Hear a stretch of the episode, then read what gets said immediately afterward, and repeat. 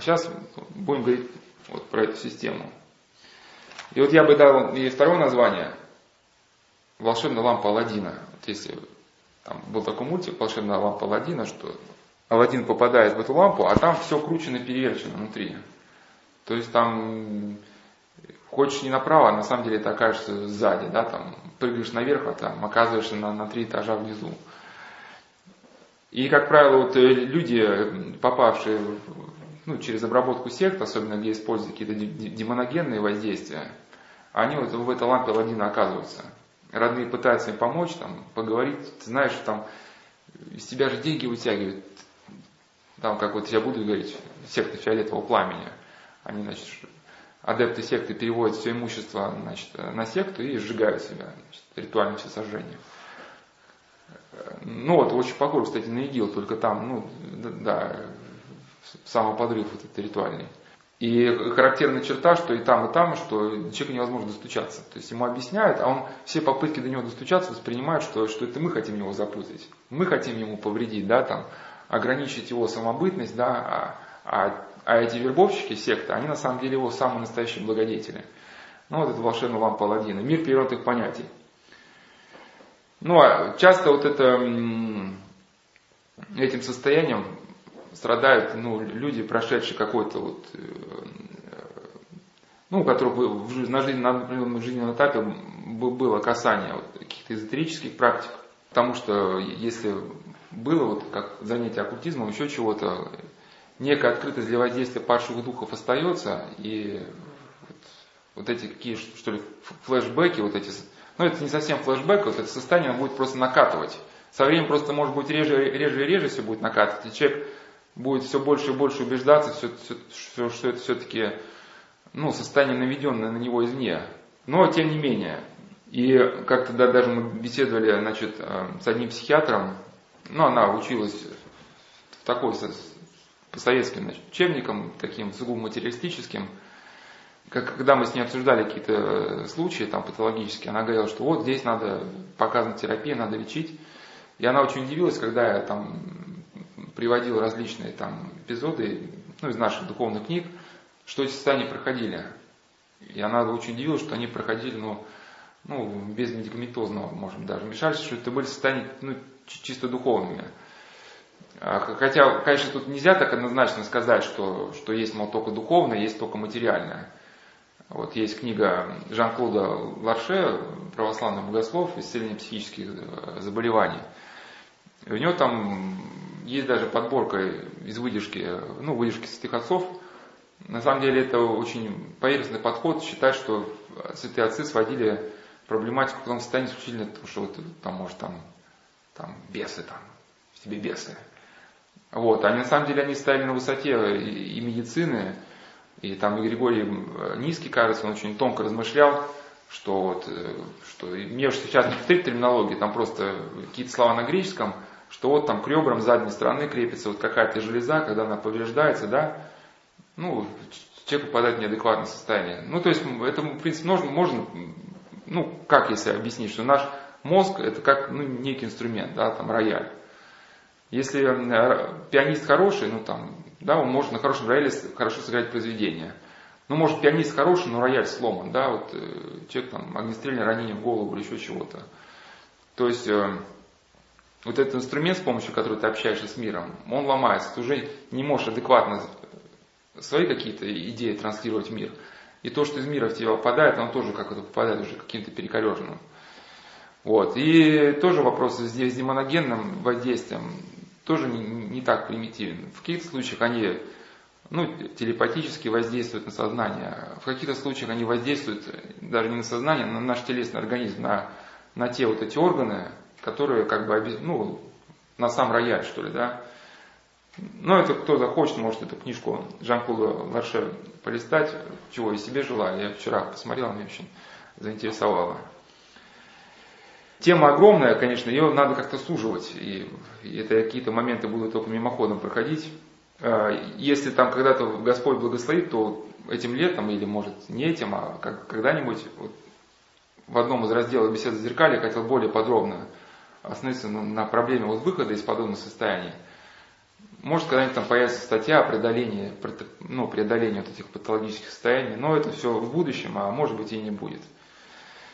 Ну, здесь какие-то э, просто предложу сегменты. Почему я это говорю? Чтобы сказать, что то, что сейчас скажу, это не является ну, полным что ли, анализом проблемы, это мы какие-то только там, какие-то только пункты высветим и все. А там за этим пунктом еще там крайне початый. Да?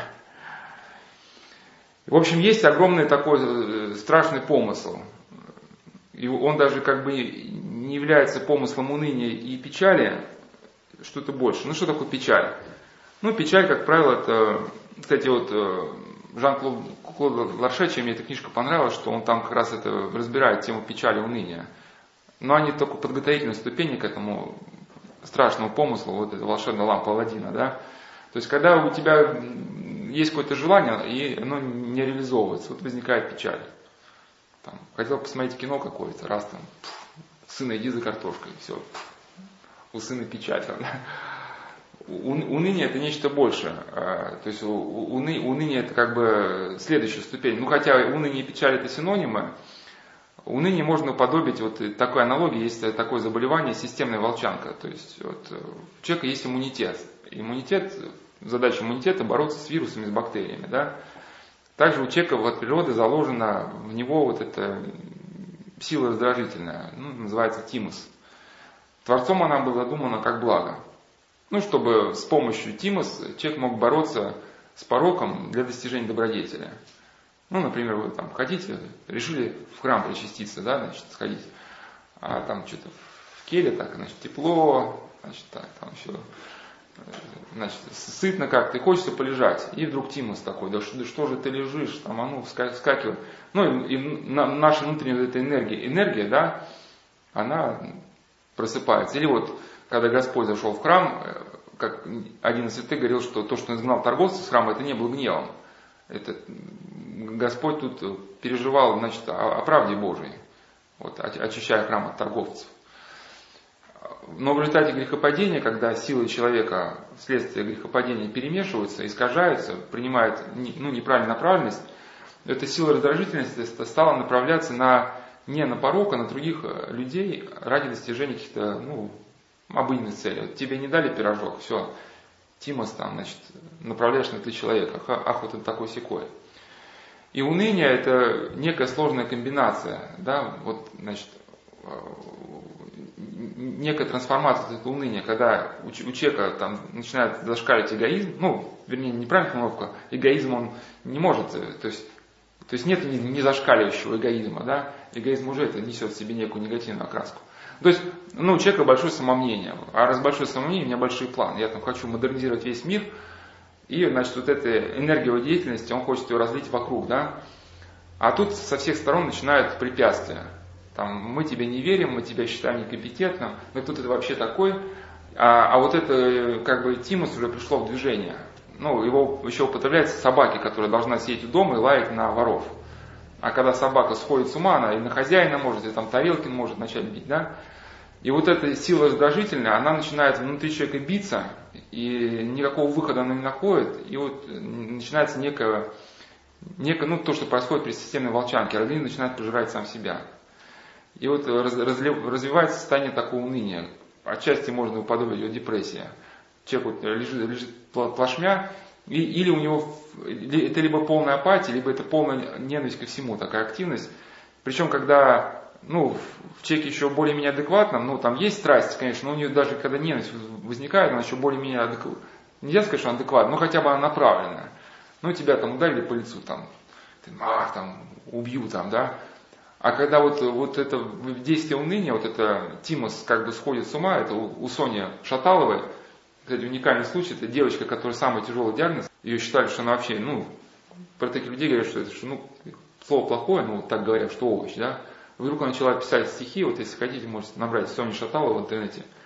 Такие стихи, что думаешь, кто же, кто же из нас здоров, значит, и кто из нас болен.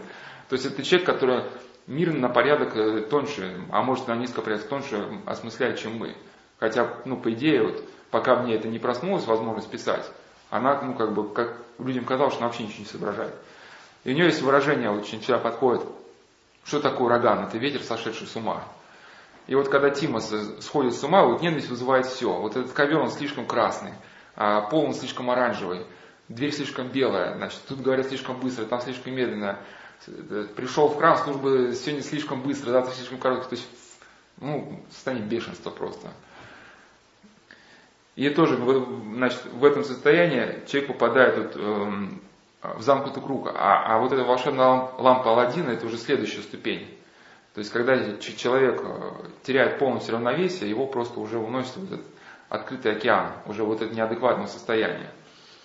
Ну, это как можно отчасти уподобить, да, вот этот э, броску, там, как, в принципе, какой-нибудь там бросок, он же не сразу бросок происходит. Вначале один человек бьет специалиста, и специалист перехватывает руку. Печаль, уныние, это, ну, то есть печаль это скорее вот просто перехват руки. Уныние это когда там уже, ну, руку взяли в захват. А вот эта волшебная лампа Алладина это уже сам бросок, когда человек оторвался от земли и летит. Или вот горная речка, да, вот э, если кто-то был там на Кавказе, там она, ну, очень быстро она. Идешь, она прямо с ног сбивает. Вот ты пошатнулся, это печаль. А волшебная лампа Паладина, когда тебя сбило с ног, уже понесло по реке, туда, кверх тормашками. И еще тут хотел сказать, что, конечно, если вот эту тему какой-нибудь слышал бы психиатр, он бы, ну, тут, не знаю, поднял палец вверх, потому что мы сейчас будем говорить о наведенных состояниях, ну, с точки зрения психиатрии, вот внушенное мышление, это уже как бы, ну, стабильный диагноз. Это я, я вот тут одному присутствующему рассказывал человеку, что мы со знакомыми даже там у меня, когда домой ездил, там знакомый на телефоне стоит тест на шизофрению, там, ну, быстрый. Ну и там такие вопросы, ну, как характерные. Считаете ли вы, что, значит, кто-то извне влагает в вашу голову мысли? Ну, мы знаем, что они демонов. мы знаем, что они есть. У святых отцов даже написано, как, ну, распознавание демонических помыслов, да, там. Ну, как можно знать, что это помысл, ну, демонический, внушенный. Ну, но по идее, если человек, который ну, понимает вот эту правильную картину мира, если он, ну там, правда, есть такие вопросы, которые к нормальному христианину не, могут, не могут быть несены. Считается ли себя спасителем человечества, там, вот такое. Понятно, что скромный человек, он себя ну, не перепишет. Но, в общем, э, я к тому, что запросто по этому тесту получить такую оценку, вам срочно нужно обратиться к специалисту или вам показана госпитализация. Ну, кстати, вот это по, по, по, по поводу спасения человечества, это в принципе это практически то же самое, что мы говорим, только там это ну, у нас будет немножко в другую сторону. Мысль о том, что я погиб, все пропало, это она в принципе равнозначна тому, что я спаситель человечества. Просто когда человек попадает в замкнутую систему, ему э, ну, не с чем бывает сравнить. Ну, это ладно, сейчас, сейчас подробно не буду сейчас там дальше понятно будет. Да, по, по поводу спасения человечества, это оказывается вот здесь. Вот, то есть, когда человек находится в адекватном состоянии, у него есть возможность всегда для анализа сравнения. Ему говорят, вам нужно участвовать, хотите поучаствовать в таком-то мероприятии. У человека сразу ну, какой-то ряд аналогий да, выстраивается в. Почему у нас беседы, там, обращение к полноте? И он на основании э, этих аналогий принимает решение, участвовать, не участвовать. Поэтому задача манипуляции, на момент манипуляции сузить кругозор человека до состояния одной секунды. Вот очень хотелось бы поговорить про вот эту модную тему ну, здесь и сейчас. Сейчас все, почему даже православные люди очень считают это модно говорить, что нужно жить здесь и сейчас. Хотя на самом деле вещь очень страшная. Ну, отчасти в каких-то моментах она э, ну, помогает, что, потому что, например, вот э, я кого-то обижал там всю жизнь, например, тут я решил измениться. Человек на меня видит, говорит, вот я с тобой не буду говорить, ты меня столько обижал. Я говорю, ну я же изменился. Ну, здесь полезно, да, вот может, здесь и сейчас. Вот, не смотри на то, что человек делал, смотри, что, как он сейчас. Но вообще здесь сейчас тема манипулятивная. И вот, в принципе, задача манипуляции отсечь человека, отправить, ну, чтобы он не дать ему спроецировать ситуацию в будущее, отсечь его от опыта прошлого, погрузить его только в состояние настоящего мгновения, в состояние вот этой, ну, эмоции, ну, какого-нибудь восторга. И вот очень такой характерный эпизод, это операция и приключения Шурика. Мне это очень нравится не момент, когда, значит, там помните, ну, смотрели, да? Там директор магазина этих трех мошенников, значит, хочет и говорит, чтобы они пошли и сделали погром. И он говорит, э, ну оплате, вот там, я не помню сколько, ну 100 рублей. И там это видится так вот так, статья там такая-то, пункт такой-то, но сразу, то есть я к чему, что он как, как в покере, то есть там смысл математического расчета покера это ну, веро, вероятность там попадения нужной карты, и вот и надо высчитывать в отношении ставок. Там. Ну, также у Вицина, значит, он сразу а, как бы соотносит э, степень риска, да, те годы, когда они в тюрьме, ну, с, э, с теми благами, может быть, как, которые они на эту сумму приобретут. И говорит, не, не, не пойдет. Вот. А если представьте человека, вот, убрать у него уголовный кодекс, убрать его проекцию, ну, то есть здесь проекция в будущее, да, он сразу же раз, проекция в будущее. Ну, была наверняка проекция в прошлое, потому что он бы наверняка вспоминал, вот в прошлом ситуации мы попались. Ну, и вообще попасться очень просто, и, значит, милиция Советского государства самая лучшая милиция в мире, она непременно будет искать. Потому что вот были случаи, там того поймали, этого поймали. А если человек отсечь от прошлого, от будущего, да ладно, мужики, там, 50 рублей каждому, да прикиньте, вы там сейчас пойдете, там, каждый по бутылке, и все, и человек, и человек как бы уже попался в эту, ну, струю манипуляции. И также по, по поводу, значит, э, ты самый несчастный человек на земле. То есть, э, когда суживается сознание, человек отсекается ну, от каких-то там других вещей. И он еще, конечно, я самый худший человек на земле, потому что у него там, там прыщик на носу, да, как, как не быть самым несчастным. Или человек, который там, ну, делает какое-то ничтожное дело, например, Ему, конечно, может легко посчитаться, что он самый спаситель человечества, потому что он, ну, суживает свое сознание. Если бы он себя сравнил там вот, ну, с тем, что, например, сделал апостол Павел, да, да, по сравнению с апостолом Павлом я там еще там, не, не то, что ничего не сделал, я вообще рядом не стоял. В общем, как человек попадает, э, это я сейчас вернусь э, к теме уныния, когда вот э, человека вот этого сбили с ног, вот ему, например, хочется ну, написать какую-нибудь статью, например, да, или там посадить грядку. И тут же его желание натыкается на какое-то препятствие. Ну, летом ему поручили еще какое-то дело. И он тогда думает, так, вот, чтобы мне успеть э, то, что я хотел, тогда мне придется делать, наверное, это с вечера, чтобы все успевать.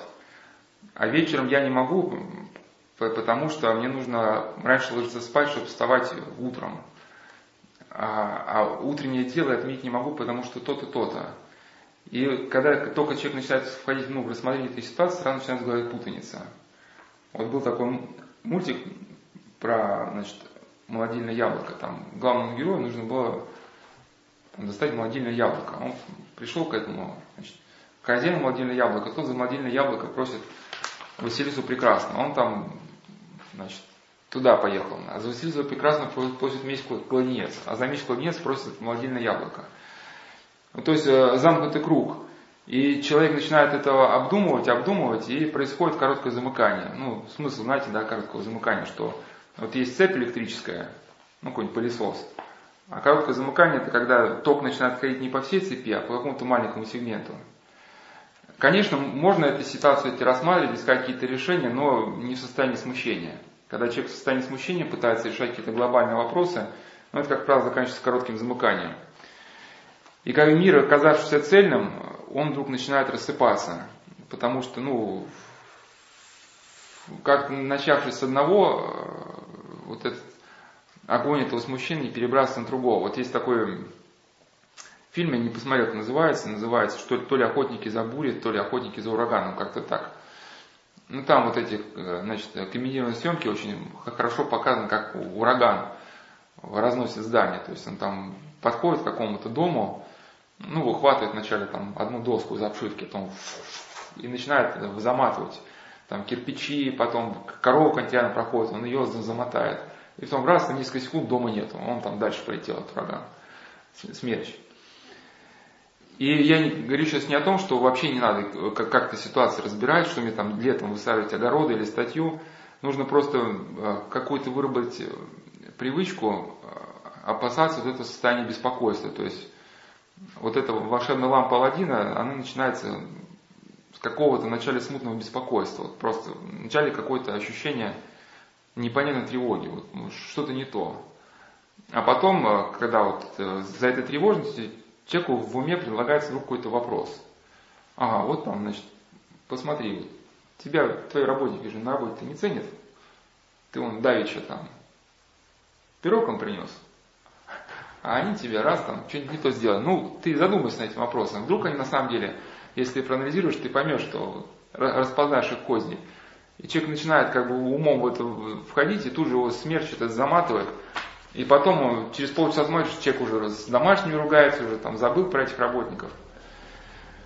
Вот э, некий взгляд этой бездны, вот еще вот такую аналогию можно привести, что вот как э, в человека начинает словно всматриваться в бездну. Вот в Псалтире есть такие слова, что бездна, бездна призывает. Вот одна женщина, которая э, ну, была контактером, однажды стала вот эта там техника, да, вот это психописьмо, когда человек расслабляет свое тело, отдается вот власть неких вот этих сил, ну, какие-то там, по-разному называют, вынесенные владыки, там, махатмы, ну, то бишь, демоны.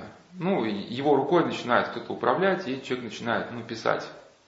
Ну, причем какие-то там вещи, которые кажутся ему там какими-то необыкновенными.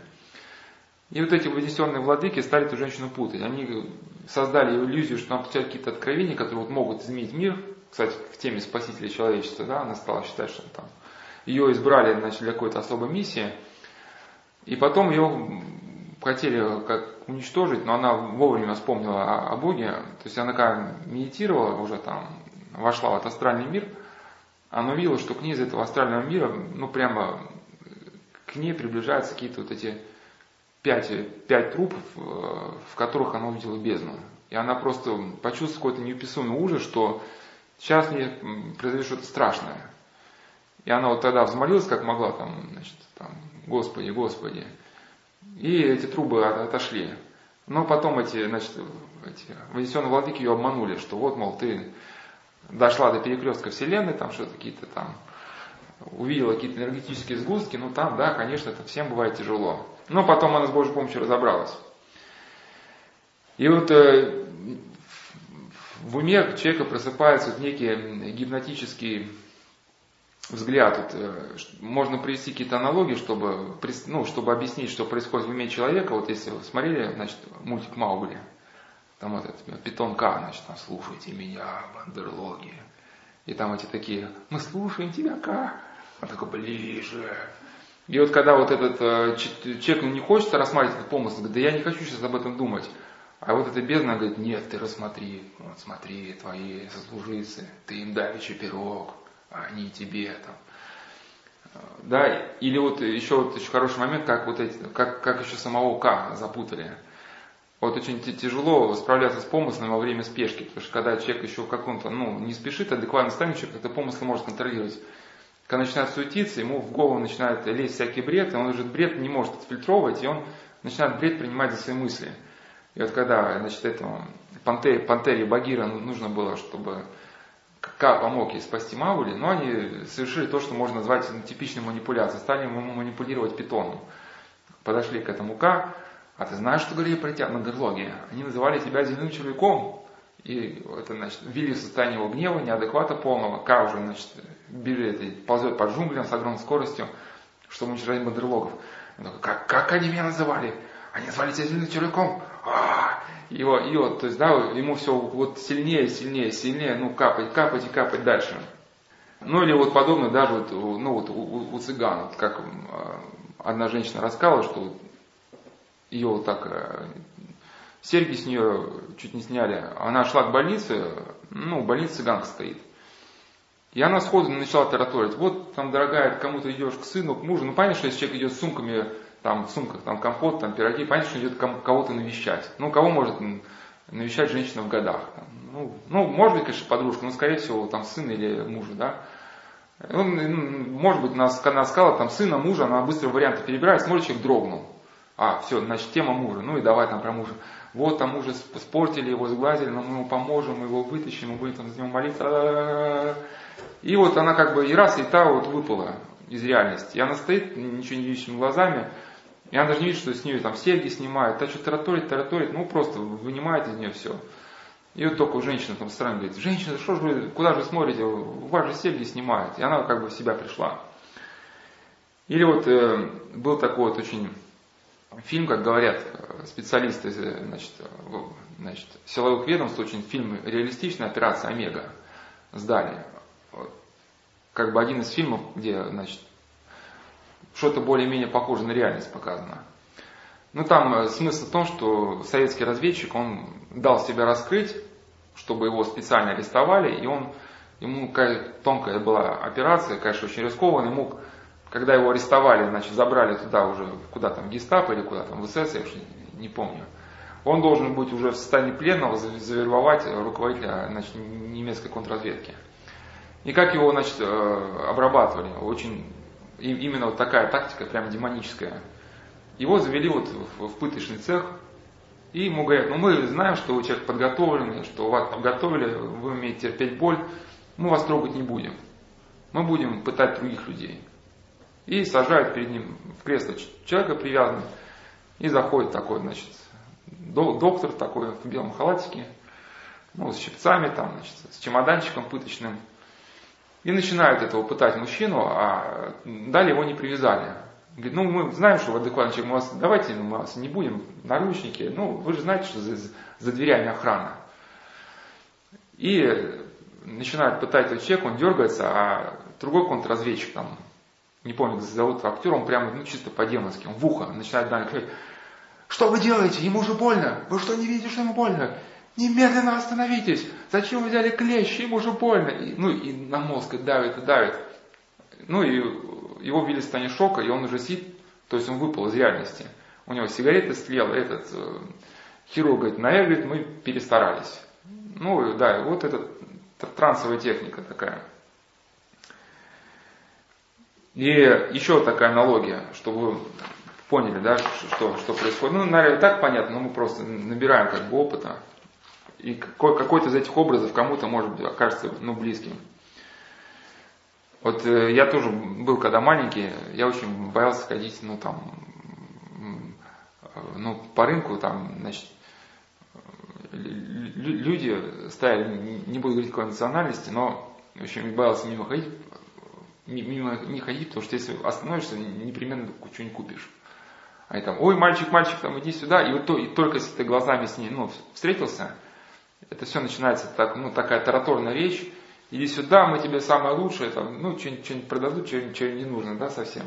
Ну или вот еще продавцы цветов тоже, как длинные цветочные ряды, там тоже идешь там, значит, воротник поднял, потому что если остановишься, все, что-нибудь точно купишь. Нужно тебе, не нужно, это вопрос второй. Ну, просто у них настолько все поставлено, они что-нибудь тебе обязательно предложат.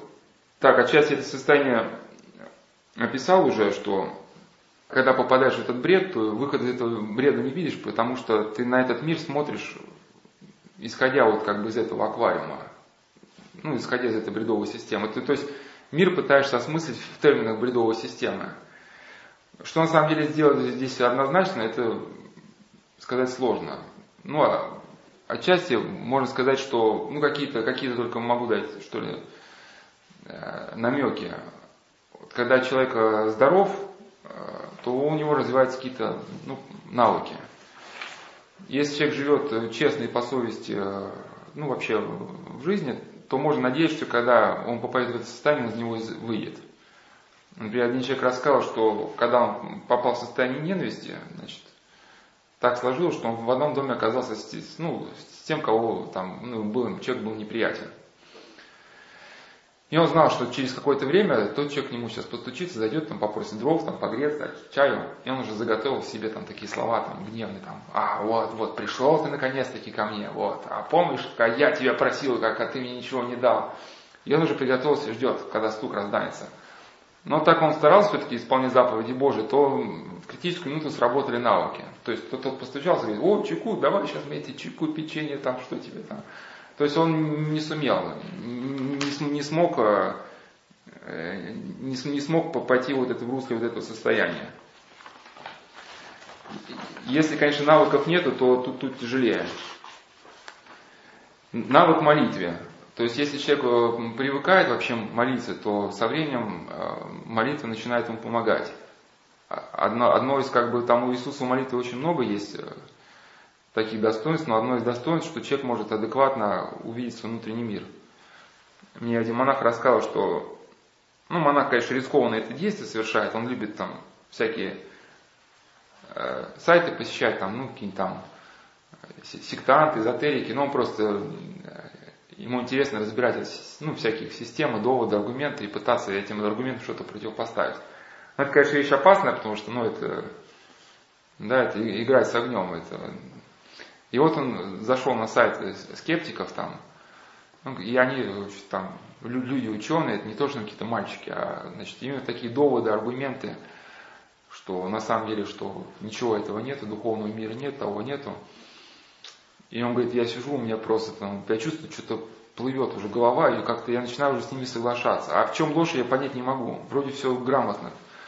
И вот, и потом, когда уже чувство, тревога нарастает, и вот уже тревожность, я так как-то, ну, включилась Иисусова молитва, да, как это, тревожная лампочка. И как только она включилась, я вдруг, я вдруг увидел, в чем здесь ложь. Ну, в чем, в чем, в чем они неправы, в чем они обманывают, в чем манипуляция. То есть вот этот, если у человека есть навык молитвы в здоровом состоянии, можно здесь, что он включится в состояние вот этом больном. Третье – это состояние душевного мира. Если у человека есть э, опыт ну, душевного мира, когда вот какого-то умиротворения после причастия, там, да, или вот после умиления, то когда на него накатит на состояние тревожности, он, у него хотя бы загорится эта лампочка, что-то здесь не то. Потому что если человек живет вообще в состоянии круглосуточной суеты, он даже не сможет отфиксировать, что сейчас ну, над ним началась манипуляция. Потому что, ну, это как такая аналогия, что если вот в аквариум, да, там каплю бензина капнуть, ну, чисто аквариум, то сразу видно. А если там помойную яму куда там мазут сливают, ну, там стакан бензина там вылить, картина особо не изменится. Четвертое – это опыт.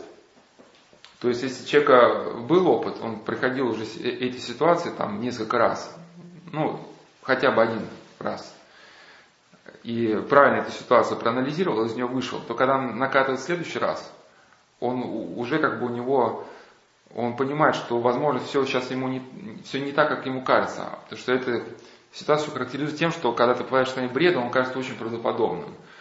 Правдоподобнее, чем вообще реальность. Но если человек уже выходил из этого состояния, он уже помнит, а ну вот в прошлый раз тоже мне казалось все правдоподобное, но оказалось все ложь.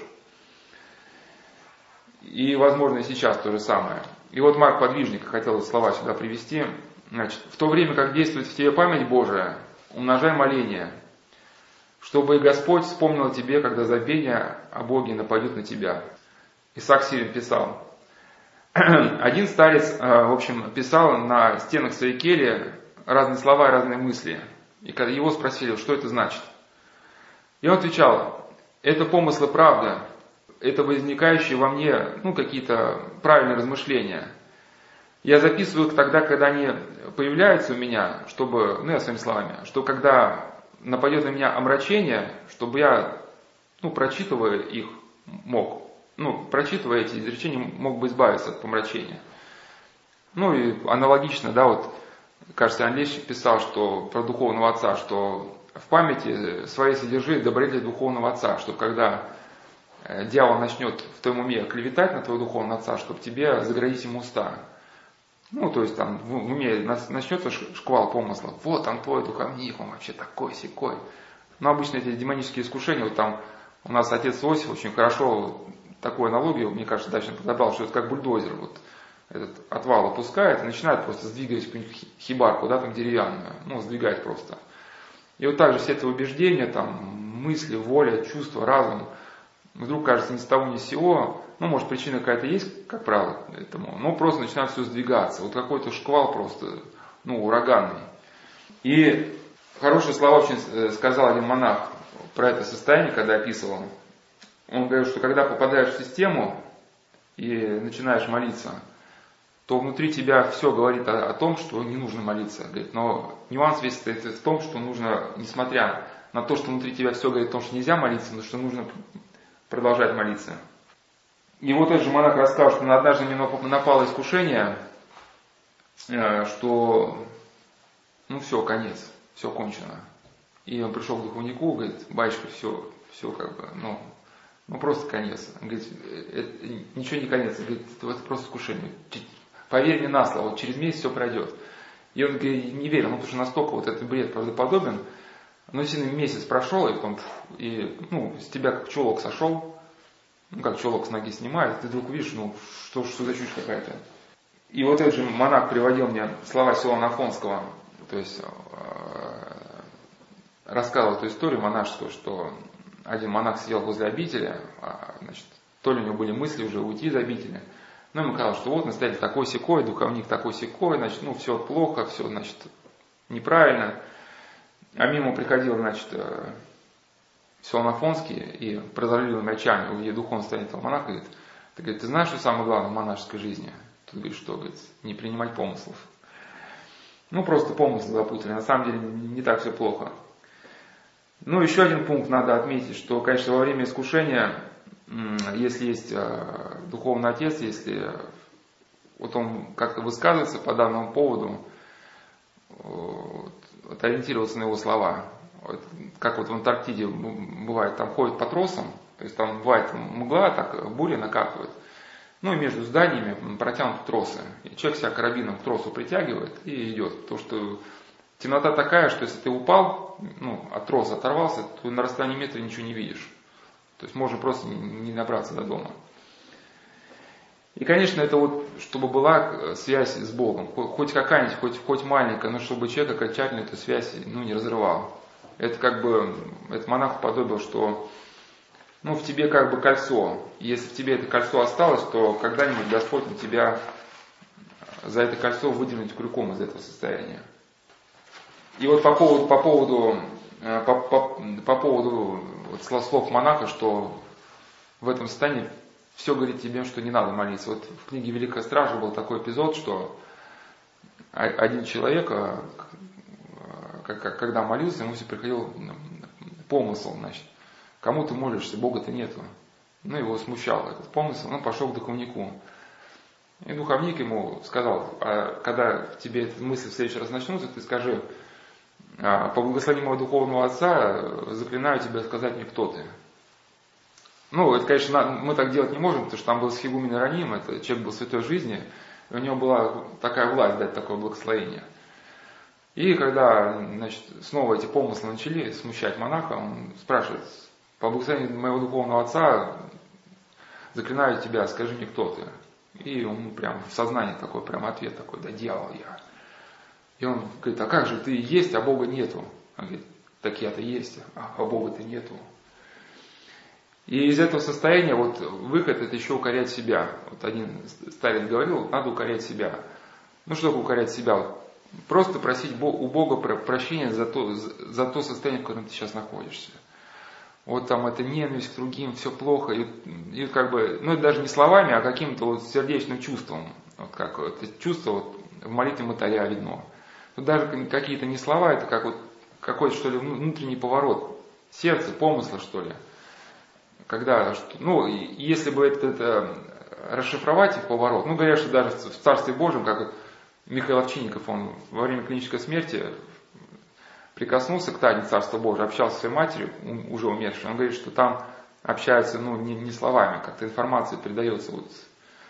Но вот если вот мы вот этот э, сердечное чувство попробуем описать в словах, то это, ну, как бы так, что там, Господи, прости меня за то, что я сейчас там э, ненавижу вот этого, второго. И когда вот человек начинает себя укорять, внутри него все может восставать. Там, да что ты себя укоряешь? Ну, же на самом деле, они же, посмотри, они же все уроды. Ну, ну, Э, чего ты себя укоряешь? На самом деле здесь нечего делать. Ну, иди отсюда, как бы. Да, э, почему ты считаешь, что если ты помолишься, все пройдет? Оно не пройдет, потому что на самом деле все плохо. И молитва тебе не поможет. Ну вот и такое состояние. Ну это как, как буря, которая вот э, человеку не дает идти вперед, но вот если как-то надо развивать навык, не обращая внимания, просто продолжать читать Иисусу молитву, вот, вот самоукорение. И, и постепенно как бы у человека будет, может быть, формироваться вот этот навык из облака выходить и отражать вот этот помысл, вот этот, значит, Исаак Сирин, ну, правда, у него книга про отшельников, но отчасти какие-то мысли, они к нам могут подойти, что он писал, что с продолжением времени ум снискивает навык к упражнению и познает, как отражать от себя помысл. А, ну, то есть в, чем смысл? вот в этом состоянии очень трудно не слиться с этим помыслом, не начать себя ну, с ним как-то ассоциировать. И вот, может быть, годами, по милости Божией, у человека появляется навык с, этим, с этим помыслом ну, не сливаться в какое-то единство. Ну, отчасти еще как бы нужно учесть, что вот это состояние, оно накатывает, э, ну, в результате даже, ну, конечно, демоническое, но в результате еще какого-то, ну, как Исаак Сирин сказал, нерадения. Вот у него есть слово 44 в его книге «Словеса подвижнические».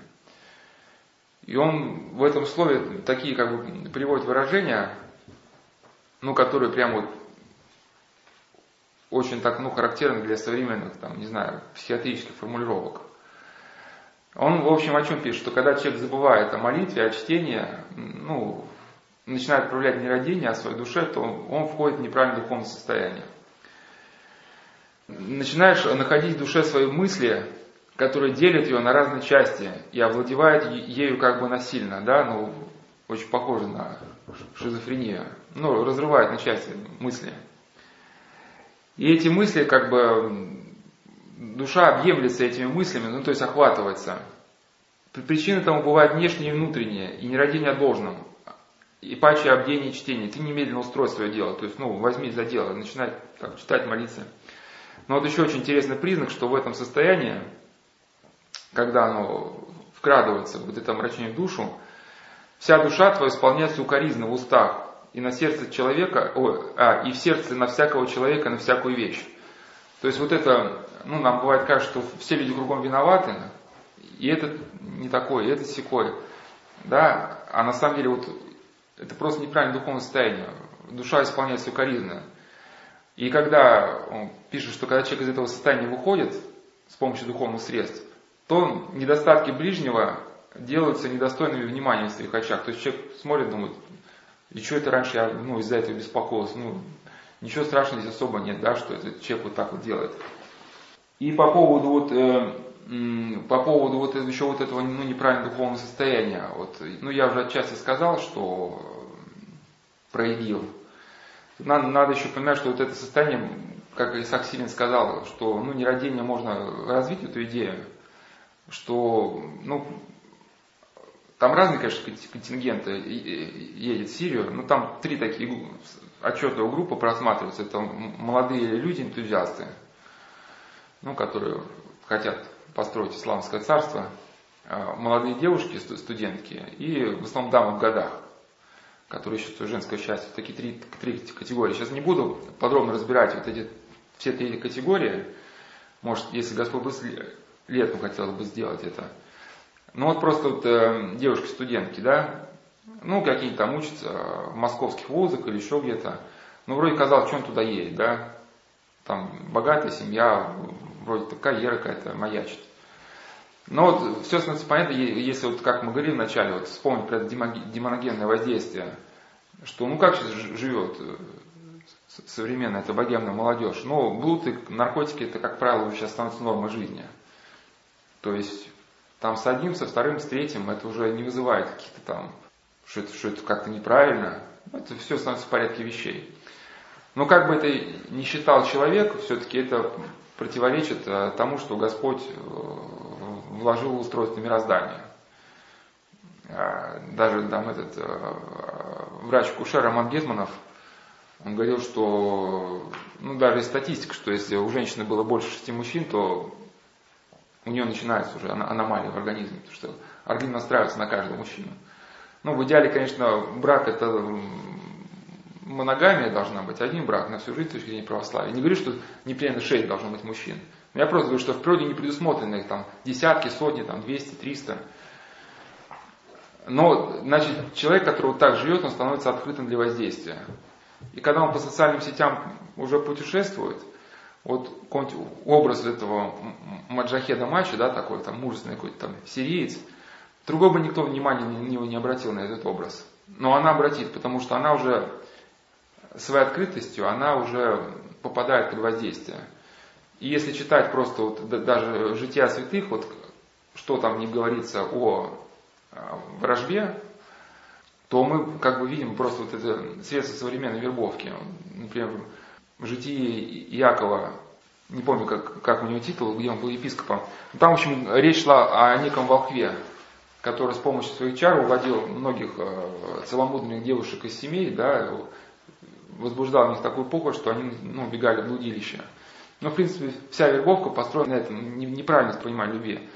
Но под это воздействие человек может попасть только тогда, когда он уже, в принципе, к этому предрасположен. Ну, как сильно говорит, когда вот это нерадение проникло в его душу.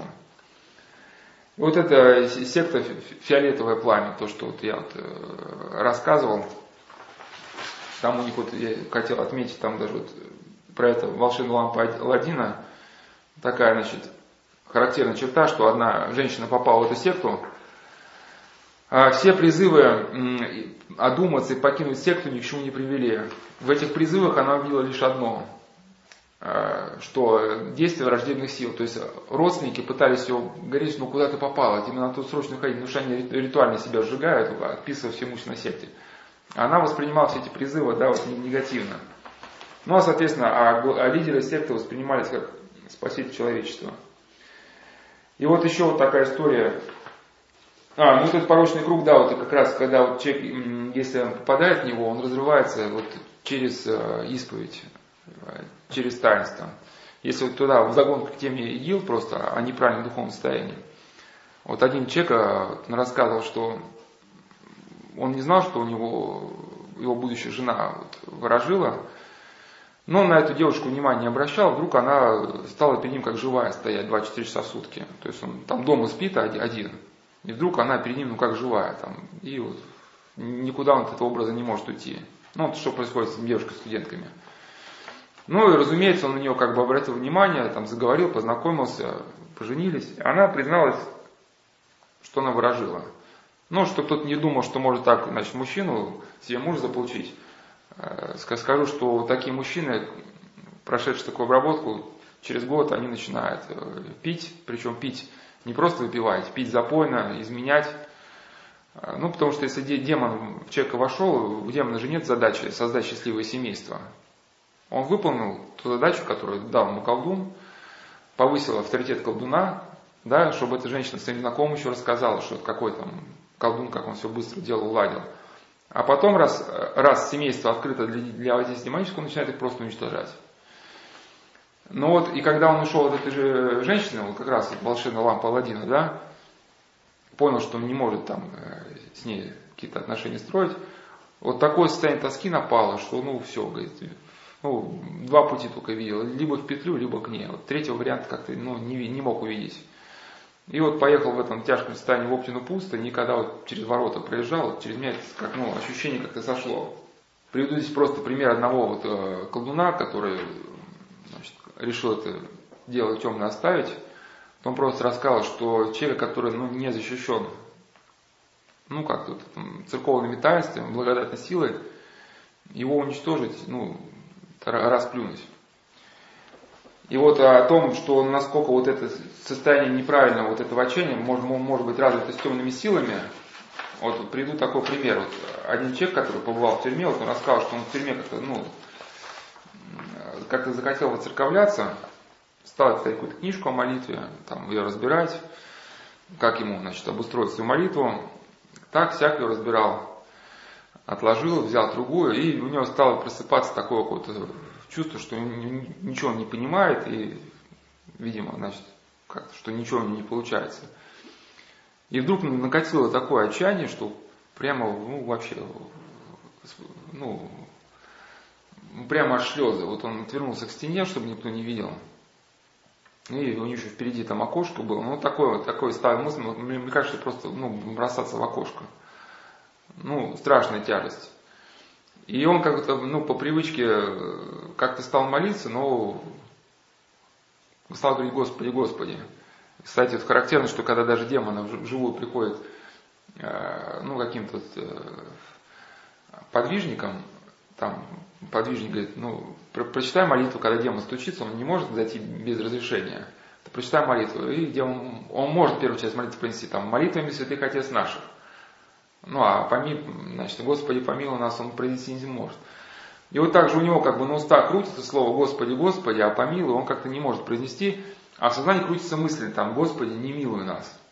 И как-то у него было такое разумление, что играло там то ли радио вдалеке, то ли магнитофон, и он слов песни не слышит, только слышит где-то там на заднем плане слово «сатана».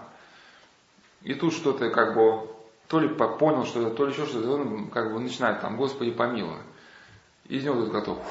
И вот это раз как бы от него отступил, и он снова видит ситуацию ну, нормально. Еще очень важно вот в здоровом состоянии ну, следовать какому-то правильному режиму, распорядку дня. Вот у человека, который есть режим, распорядок дня, он как-то, ну, хотя бы отчасти застрахован вот от этих а, состояний. Почему, когда состояние накатывает, возникает ну, такая полная апатия. Вообще не хочется есть, там, не хочется разговаривать, не хочется вообще ничего делать, хочется просто лечь, умереть, там, даже на, люди говорят, там, просто сдохнуть. А если есть распадок дня, там, значит, в 6 утра ты там читаешь там это, там, после обеда надо идти там на свежий воздух. Посуду ты моешь не когда гора накопится, а если ты положился за правило, мыть сразу после еды, да. Вот, потому что человек, который распорядка нет, ему очень легко скатиться в эту депрессию тотально. То есть он, а, там, ну потом помою, когда отпустит. Там такая уже гора накатит. А представляете, как ты состоянии депрессии, там нет чистой посуды, подходишь, там такая гора, а тебе еще хуже. А, или как я никогда эту гору и не перемою. Ну и самое главное, что если у человека нет режима, он перестает молиться. Потому что в этом стане, как говорил, вот, все в тебе как бы говорит о том, что не нужно молиться. Вот как это даже, да, заключенный говорит, там у него мысль такая была, Господи, не мило нас. А если вот какой-то есть распорядок, ну, там, я читаю свое молитвенное правило в 15.00. Все, если срочных дел нету, ну, там, экстренных, 15.00 начинает, я начинаю читать правила. А время правила, как знать, может быть, уже и отпустит. Ну или во время молитвы как-то, ну, посмотришь ситуацию уже по-другому. Как Паисий Личковский говорил, что когда не можешь разуметь истину, предайся молитве, и во время молитвы от тебя враг не может скрыть истину. То есть человек как бы сможет разобраться, что ему сейчас, он находится в системе. Если у человека распорядка нет, понятно, что он перестает молиться, он говорит, вот там я буду молиться, когда мне там душа будет к этому ляжет. А, поможет, может выйти из этого состояния, когда мы запомним его на вкус. То есть вот а, апостол Павел говорит, что у совершенных чувства, ну то есть, как он сказал, что в общем чувства приученные к развлечению добра и зла. Вот, чувства уже не аналитические. Э, то есть, когда человек э, ну, испытывает совесть, совесть, совесть по вечерам, разбирает свои поступки, как-то там анализирует, ага, вот, значит, вот здесь поступил неправильно потому-то и потому-то. И со временем у него вот этот опыт как бы накапливается и перерастает уже в интуитивное познание. Ну, я не беру интуитивное познание, как там это, в эзотерическом смысле, там, там, там отключился в разум, тебе что-нибудь раз там брякнуло в голову. Нет, интуиция как накопленный опыт. Вот, хирург, который сделал тысячу операций на сердце, он там просто знает, как, как оперировать, он даже может и где-то и не думает. И когда человек, вот у него вот этот интуитивный опыт э, уже начинает просыпаться, он уже получает способность как-то разбираться ну, в самой сложной запутанной ситуации. То есть ему говорят, вот, если хочешь, вот, давай вот есть такое дело, там какое-то дело запутанное, ну, вроде бы, ну, внешне все чисто, все правильно. Но внутри человека вот что-то скребет, нет, нет, что-то не надо, нет, я, я не буду. Ну, что-то у него какая-то тревожность там возникла, да, а потом, когда он вечером начнет разбирать по полочкам это предложение, там может там полчаса на это потратить, он, он поймет, почему именно тревожность у него возникла, да. Вот, и вот э, навык уже на вкус, когда это состояние придет, мы вот это ощущение смущения, мы уже как-то сможем познавать, что а, вот оно, вот это то самое неправильное состояние. Ну, опять же, как говорил, и, и уже какая-то память, что ли, зарубка уже на, в уме, что Э, человек помнит, что бывают такие состояния, когда все не так, как, как тебе кажется. Ну вот и как вот еще хотел сказать, как эта путаница может, может начаться. Ну, может, я, конечно, повторяюсь, но вот просто как с, с людьми, в общем, обсуждал, мне один человек рассказал, что вот там ему, значит, духовный, духовный отец дал, дал одно правило, и вот он захотел читать это правило. И мысль, вот так раз, как тревожность и мысль. А вот помнишь, там два года назад тебе духовный отец дал другое правило. А вот ты тогда читал то правило при таких обстоятельствах, сейчас обстоятельства другие, правило другое. Но если те обстоятельства принести сюда, а те обстоятельства сюда, и то правило принести. И вот началось такое. И он такой, и он как бы стал в этом разбираться, и потом, как я про, про ураган говорил, а, а знаешь, почему сейчас у тебя путаница голова возникла? Да потому что твой духовник, он вообще ничего не понимает. Сам не знает, что говорит. Тогда говорит одно, сейчас другое. Да вообще, что ты его слушаешь? Ну, и вот это, как этот ураган. И человека закручивает, закручивает.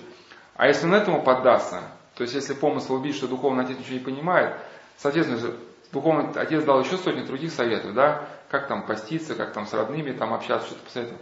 А раз он ничего не понимает, значит и то неправильно. А как же мне тогда общаться с родными? А общаться, значит, как непонятно. А как тогда поститься? А ты, ну, и вот это все начинает рушиться. Ну и в такие моменты, значит, э, как бы вот я хотел сказать, что как, здесь не просто вот как бы даже надо молиться. Ну, у меня, конечно, самого нет дара молитвы. Это я только теоретически, как один, значит, из страждущих, да, говорю. Тоже такие вот аналогии про Иисусову молитву. Ну, там Авросий Оптинский давал такое как бы наставление, что вот человек едет через ярмарку на, на лошадке, да, ее там кнучком ее там, но, но постегивает. А на ярмарке со всех сторон там предлагают там ковры, самовары, там все просят, чтобы ты посмотрел, там поторговался, а он на это внимание обращает, вот и свое.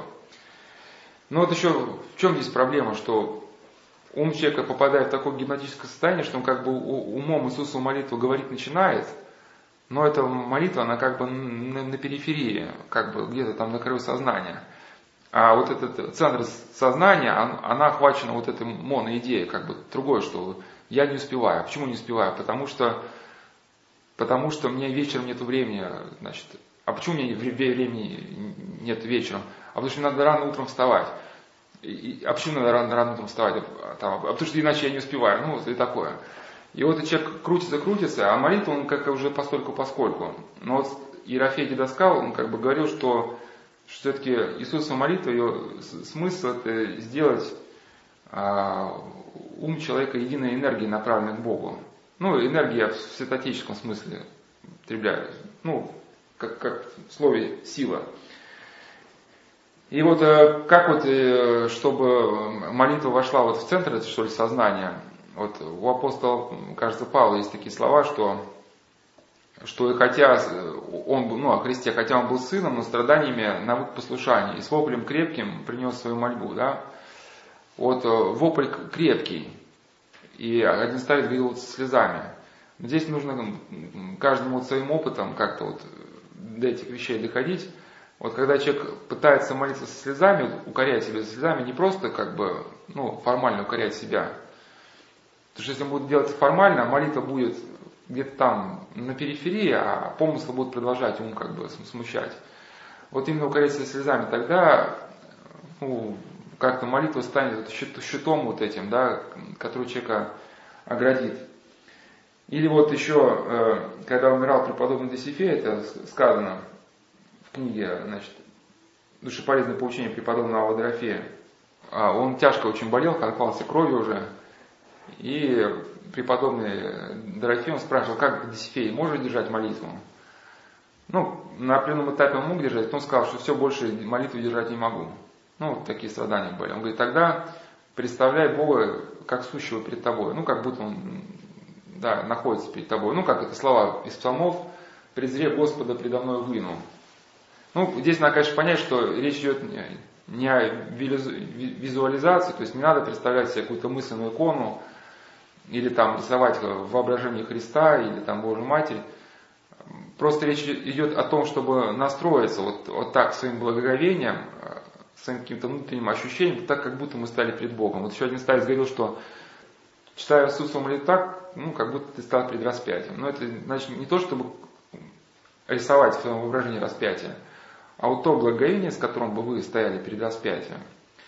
И вот когда а, значит, образуется вот эта некая незримая связь а, с Богом, да, то вот это состояние отступает. Потому что пока вот в центре сознания находятся вот эти помыслы злобы, э, человек неким непостижимым образом соединяется с дьяволом. То есть как вот а, ставится Емельян, Архимед Емельян в Афидис, он говорил, что демонический помысл он с виду не заметен это как шприц. То есть, да, вот от а шприца вроде чувствуешь только легкий укол. Укол не ассоциируется со смертью, да, Но на поршень нажимает, а там уже в этом, ну, в шприце какой-то сильный яд, да, который тебя уже отравляет. Но вот и мы, мы э, с демонической сущностью мы можем соединяться через какой-то даже просто один помысл. Э, ну и точно так же мы с Богом э, соединяемся тоже через, через эту молитву. И вот здесь э, вся какая-то задача это вот вытеснить вот этот, значит, помысл злости и в центр этого сознания поставить молитву. Но как это происходит, это очень... И я этим не владею, это и те, кто владеет, очень сложно объяснить, наверное, потому что это каждый человек должен каким-то внутренним чутьем проходить. Могу только объяснить с помощью аналогии. Вот я в какой-то беседе, кажется, раз приводил эту сцену из мультика, но мне она нравится. То есть там, ну, для тех, кто, значит, не был, вкратце хотя бы одну сцену приведу. Там один человек хотел научиться драться на мечах, а, пришел к мастеру. Мастер там не говорил, там делай так или не стал учить прием. Он поставил его в стойку перед Сакурой и говорит, слушай, как поет ветер. И тут такой, что такое поет ветер? Ничего не понятно. Что мне тут объясняют? И годы стоял, приходил каждое утро к этой Сакуре, у него там борода выросла, одежда превратилась в лохмотье, за ним уже такая тропинка протоптанная. И тут как бы листья опускаются, осень, Сакура опадает, и вдруг до него доходит, он такой, там делает один взмах меча, и листья рубит пополам, которые упали. Ну, падают в воздухе. Мастер такой смотрит, ты понял, как поет ветер? Он говорит, да. Он говорит, ну все, иди, иди туда, к другому мастеру, а мне тебя больше нечему учить только пребывая в православии, вот в той истине, которую открыл Христос, увиденные логосы, их можно правильно ну, истолковать, тогда послужат в спасение. Если человек просто, ну, путем какой-то отшельнической практики, ну, ну, не христианской, что-то увидит в природе, какие-то закономерности. В принципе, китайцы тоже какие-то закономерности описывают, ну, да, вот это путь всех вещей, да, там. Но они видят то, что они видят, они не могут правильно истолковать. Ну, это такой пример приведу. Вот человек создан по образу Божьему. И если кто-то начнет вот, э, углубляться в себя, вот он, ну, я беру такое конкретно самоуглубление, там, отшельничество какое-нибудь там в лесах, ну, может, там даже индийские эти факиры, там еще кто-нибудь. Он видит в себе две вещи. Первое – это отблеск некой красоты и состояние разрухи. Ну, понятно, да, образ Божий, вот эта искра Божия, как бы он увидит в себе, вот этот э, дух, который создан для того, чтобы общаться с Богом. Об этом Исаак Сири много писал, что человек в безмолвии начинает видеть красоту собственной души. Ну, это я не говорю самообожание, да, просто наша душа, она была создана прекрасной. Но как это правильно интерпретировать? Ну, мы понимаем, что это, что это человек видит красоту своей души, потому что человек был создан по образу Божию. Если человек не имеет этого истинного учения, что он может подумать? Ну, может быть, Бог это я, да, например. А, соответственно, как тогда истолковать, что во мне, ну, в душе я вижу прекрасно, а внутри себя, а снаружи разруху. Но мы понимаем, как это можно совместить, что люди были созданы совершенными, но в результате грехопадения мир исказился. А человек, который не знает этого истинного учения, в Индии нет понятия грехопадения, да, как он будет истолковывать? Ну, наверное, тогда внешний мир, ну, и какие там, или гностические эти ереси, был создан, наверное, злым демиургом, да, злым каким-то там богом, который создал весь этот хаос, всю эту разруху, а то прикасавшись в моей душе, это была это часть какой-то там плерома, да. Или как в Индии там, что э, концепция Атмана, да, что как каждый человек является либо частью, ну они по- по-разному, либо частью Бога, либо самим Брахманом. А вот эта внешняя некая оболочка, это вот э, та иллюзия, с которой надо совлечься. Или, например, один, один даос, он писал, приводил этот пример, который в Евангелии Господь употребил солнце ну, Даос только по-своему истолковал. Ну вот есть этот логос, да, солнца, то есть солнце светит на добрых и на злых. Только Христос истолковывает в истинном плане, что как солнце светит на добрых и злых, ну так и вы проявляете милосердие к добрым и злым. Да, а этот Даос как бы так истолковал, что ну так как солнце светит и на добрых и на злых, то нам надо быть безразличным ко всем. Ну, есть у нас какой-то узкий круг людей, о которых мы заботимся – а на всех остальных нам должно быть полное безразличие. Если они на нас не нападают, и нам не надо от них обороняться, мы на них просто внимания не обращаем. Ну, как у этого как раз э, главный-то их этот, писал, что люди суть э, соломенное чучело жертвоприношений.